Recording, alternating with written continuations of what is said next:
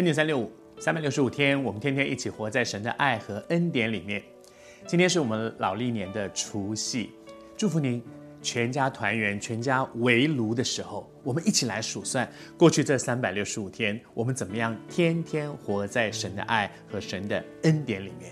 祝福您，感谢主，我们在这段时间透过雅各，这个非常非常聪明。他懂得用各种方法去抓抓抓，把他所要的抓在手上。甚至有的时候，你会觉得他聪明过头到很狡猾、很狡诈，甚至会用欺骗的方式。可是像这样一个人，上帝要用他的时候，上帝他的生命里面有一个恩典的计划。那个恩典的计划不但要使用他，也会修剪他，修剪他的生命。祝福你，上帝不但使你成为他的儿女，上帝要使用你。成为很多人的祝福，而我们都在经历上帝修剪我们的生命。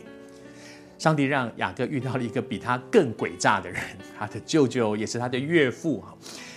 我们就看这个岳父哈，拉班他其实真的很诡诈，而且他有很多的观念。我相信是因为他他在那样的一个大环境里面，很受世俗的一些影响。比如说，他知道他的外甥喜欢他的女儿，他说：“你要娶我女儿啊？”好。做七年，做七年白工，为我做工，做七年。然后呢，他又用一个方法很诡诈的去欺骗，把那个大女儿给他。其实人家明明喜欢的是小女儿，他明明知道，但是做了这样一个，好像偷龙转凤一样给转过去。然后又说没关系啊，你要老二都给你啊。可是再七年，你看在他的眼中，好像那个婚姻变成一个买卖，变成一个生意。这真是一个可怕的事情。我想今天也许大部分的人，我们不会这样的去做哈，我们不会把女儿拿去卖，把儿子。